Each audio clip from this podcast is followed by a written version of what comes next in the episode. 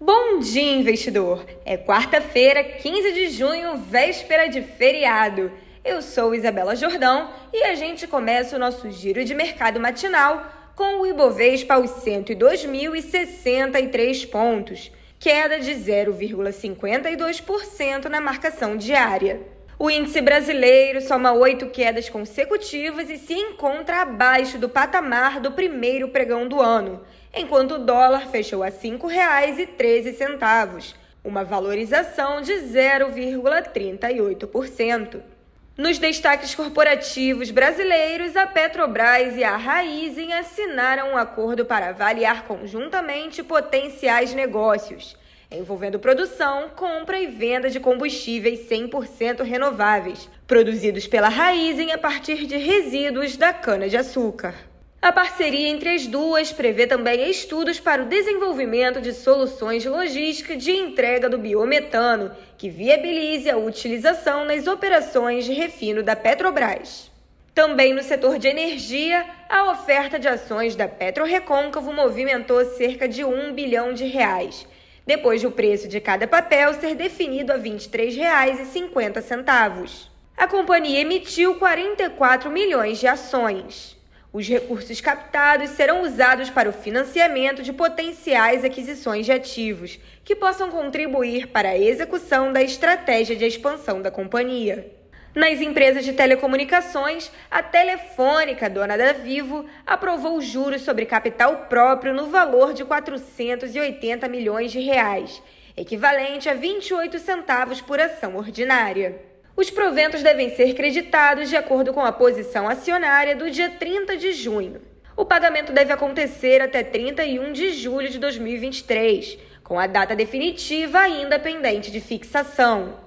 A administradora de shoppings Iguatemi informou que as vendas totais em maio apresentaram um crescimento de 31,9% em relação a maio de 2019, no pré-pandemia. De acordo com a empresa, quatro shoppings tiveram crescimento acima de 50% no período.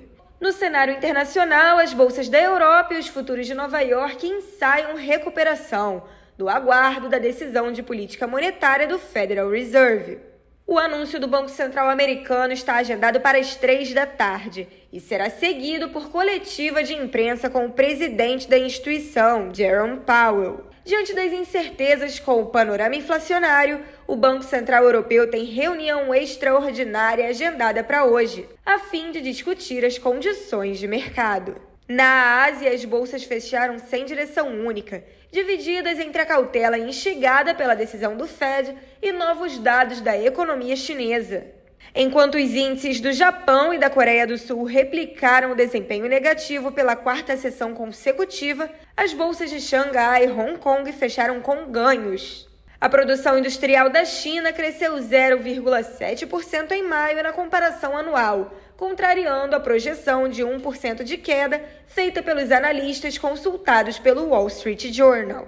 Já as vendas no varejo do país caíram 6,7% no mesmo período, uma desaceleração frente à queda de 11% em abril. O resultado, apesar de negativo, também foi melhor que o projetado, de queda de 6,9%. A flexibilização das restrições de combate à Covid-19 na China foram o principal impulso para a melhora da atividade econômica.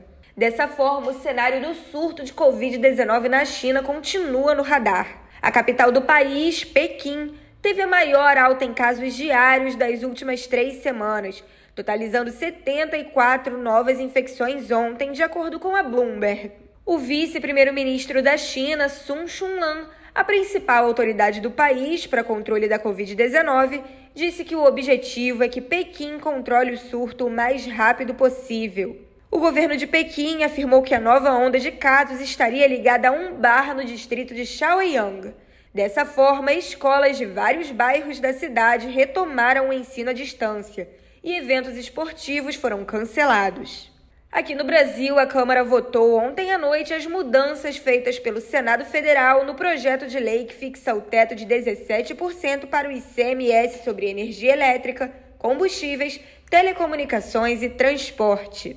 Os deputados mantiveram algumas medidas incluídas pelos senadores, como a garantia do repasse de recursos ao Fundo de Manutenção e Desenvolvimento da Educação Básica, o Fundeb. Entretanto, outras modificações foram rejeitadas, como um cálculo mais benéfico aos estados do gatilho para a compensação por perdas arrecadatórias.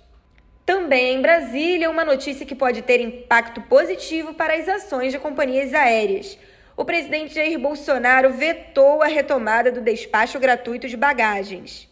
De acordo com nota da Secretaria-Geral da Presidência, ontem à noite, a medida contraria o interesse público pela possibilidade de aumentar os custos das passagens. O veto foi oficializado no Diário Oficial da União dessa quarta. Hoje é dia de decisão do Comitê de Política Monetária, o COPOM, e a gente lembra também que os servidores da instituição continuam em greve.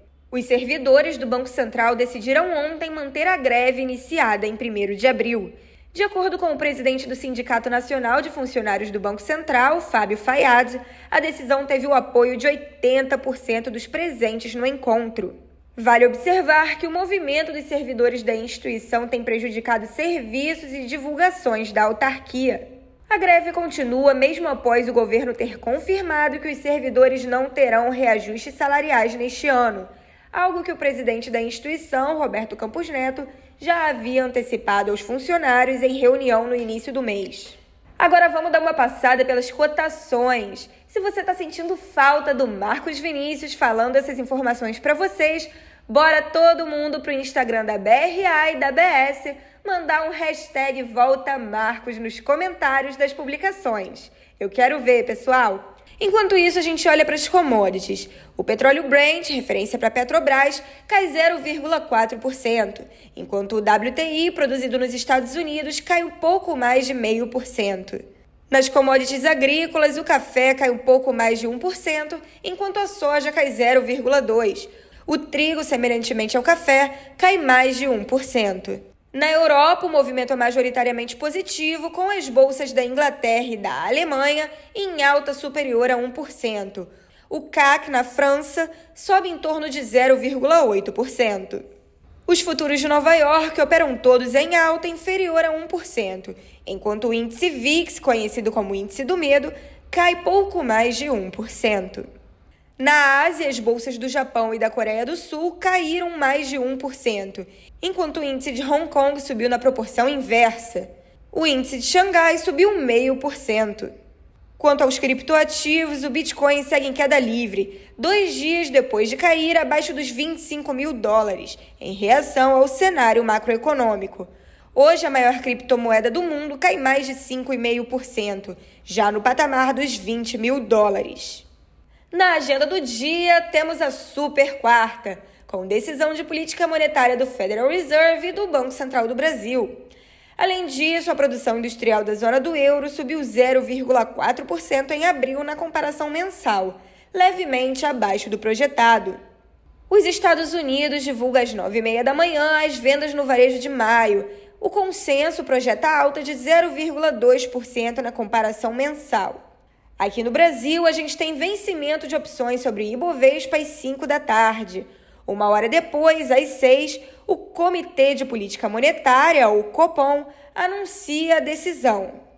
Analistas levantam questionamentos sobre a possibilidade de um aperto monetário mais agressivo nos Estados Unidos levar o Banco Central a prolongar o ciclo de alta da Selic. Até então, especulava-se que o reajuste de hoje seria o último do ciclo atual. Nos Estados Unidos, investidores passaram a apostar que o Fed vai anunciar um aumento de 0,75 ponto percentual nos juros, o maior reajuste desde novembro de 1994. Até sexta-feira passada, antes do índice de inflação ao consumidor ser divulgado, a expectativa era de meio ponto percentual de alta. Amanhã não teremos negociações na Bolsa Brasileira por conta do feriado de Corpus Christi. Dessa forma, a repercussão ao anúncio do Copom vai ficar para sexta-feira. Com feriado ou sem feriado, teremos Bom Dia Investidor aqui para vocês. Mais notícias você confere às duas e meia da tarde no YouTube da BRA com o Minuto Trade News. Eu fico por aqui, pessoal. Bons negócios e até mais! O Bom Dia Investidor é uma produção do Trade News, seu portal especializado de notícias de mercado. O Trade News é um oferecimento das assessorias BRA e BS.